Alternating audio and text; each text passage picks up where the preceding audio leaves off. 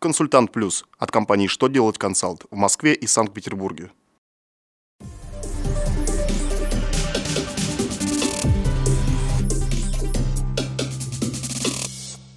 Добрый день! Для вас работает служба информации телеканала «Что делать ТВ».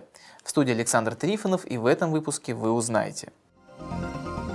Когда принимать к вычету НДС при создании нематериальных активов? Как заполнять форму статотчетности для малых предприятий? Когда последний день декларационной кампании по НДФЛ? Итак, о самом главном по порядку.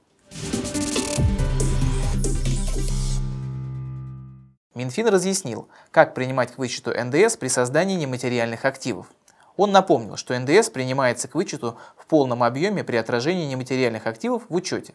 Учитывая, что налоговый кодекс не устанавливает особенности применения вычетов НДС, предъявленного контрагентами при создании нематериальных активов, всю сумму налога, относящегося к созданию нематериального актива, следует принять к вычету после отражения объекта на счете 0,4. При этом налогоплательщик может заявить к вычету НДС в течение трех лет после принятия нематериального актива к учету, независимо от даты выставления счетов фактур.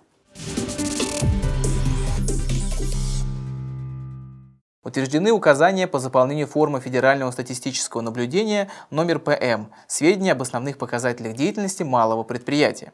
Сдавать ее обязаны только юрлица, относящиеся к малым предприятиям.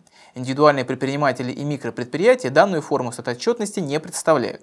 А вот малые предприятия, применяющие УСН, представлять такую отчетность обязаны на общих основаниях.